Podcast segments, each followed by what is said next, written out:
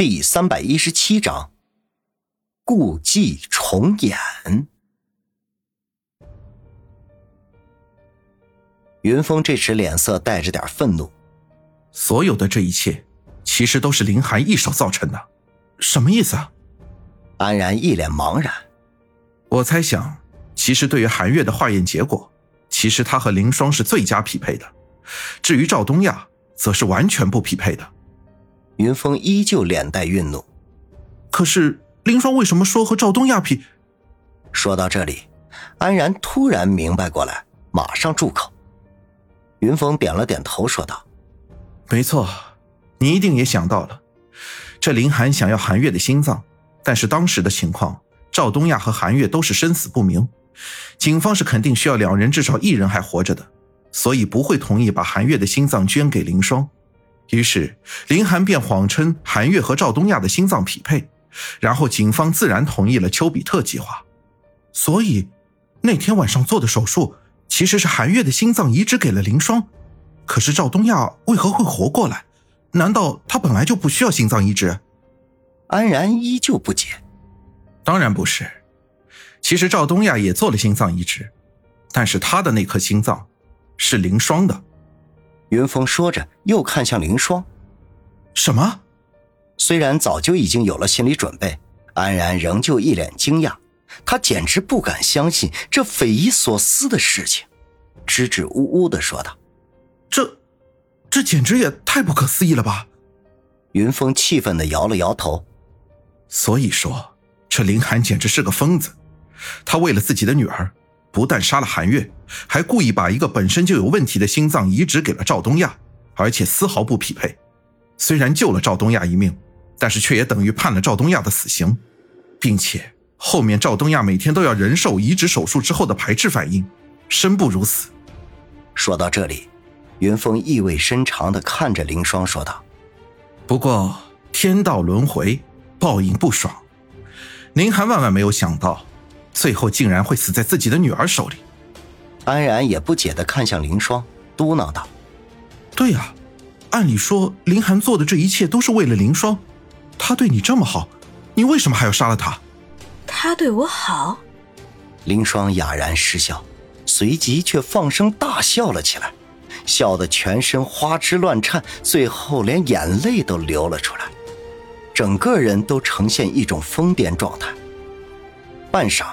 他突然停住笑声，然后恶狠狠地说道：“自从我记事开始，我就很少见到他。他一直都忙着自己的工作，而我每次见到他的时候，他就总是逼我吃各种他研制的药，而且还要在别人面前隐瞒我有心脏病的事实，装作一副健康人的样子。你们知道那种委屈有多痛苦吗？时间长了，我便被人以为是高冷。”其实他们不知道，是我不敢接触他们。就算和杨木那么好，我还是小心翼翼，生怕他看出端倪。但是这一切我都能原谅他。可是他最后竟然出轨，并且逼死了和我相依为命的妈妈。这件事情无论如何都不会原谅他的。云峰沉默。关于凌寒出轨这个事情，他从方寸给他的资料里面已经了解了。当时确实是凌寒的出轨，才导致凌霜的妈妈自杀的。凌霜继续愤愤不平说道：“原本他给我换了心脏，我对他还是心存感激的。可是当他发现这个后遗症之后，竟然企图要把已经还给赵东亚的心脏换回来。那颗心脏那么脆弱。”让我从小吃尽了苦头，让我错失了好多乐趣，他居然还要给我换回来。云峰心中明白，一个重症的病人猛然恢复了健康，再让他回到以前的状态，是他一定非常抗拒的。正所谓由俭入奢易，由奢入俭难。再说了，赵东亚那个小人，我现在这个样子都是拜他所赐。我杀了他还来不及，他被换了一个有问题的心脏，我怎么可能再帮他换回去？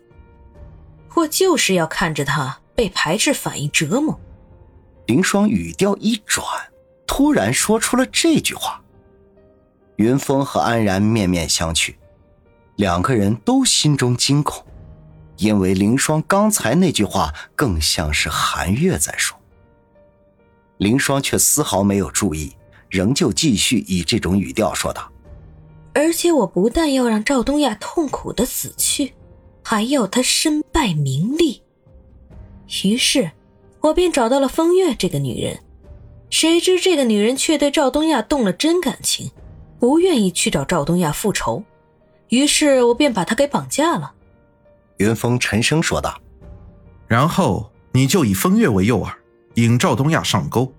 每杀一个人都要引赵东亚去现场，好栽赃嫁祸给赵东亚，就像你这次以资料为诱饵栽赃嫁祸给我一样。”林霜一脸得意地说：“哼哼，没错，六年前我就是这样杀了所有参与丘比特计划的人和警察。”并且每次杀完人都会引赵东亚前往，成功的栽赃给了他。至于云峰你，我这次只不过是故伎重演而已。云峰叹了口气，所以赵东亚不是自杀，而是被你杀死的。林霜却更加得意，当然不是，他就是自杀。嗯，怎么可能？云峰惊诧道。林霜阴沉的笑道：“哼，前面栽赃了那么多，如果他不死，岂不是前功尽弃？所以我便以风月的性命相威胁。如果他不自杀，我就杀了风月。再说了，他自从做了心脏移植手术之后，排斥反应强烈，他每天也忍受着痛苦，我只不过是让他解脱了而已。可是最后，风月还是死了。”云峰气愤道：“哼，那个贱女人，我怎么能轻易放过她？其实我在威胁赵东亚的时候就已经杀了那个女人，而赵东亚还天真的以为他还活着，哼，简直可笑之极。”林霜愈发的得意。云峰和安然再次面面相觑，两个人彼此都从对方的眼里看到了惊恐。而且两个人不约而同的都有了一个同样的想法，那就是眼前的凌霜已经疯了。这时，云峰却突然语气低沉的说道：“那么，杨木其实也是被你杀害的了。”原本还得意洋洋的林霜，一听到云峰突然提到杨木，顿时脸色大变，笑容顿脸。并马上变得很痛苦，同时一脸迷茫的说道：“杨木，杨木。”终于，他似乎反应了过来，喃喃自语说道：“对，没错，杨木他也是我杀的。”为什么？云峰悲痛的问道。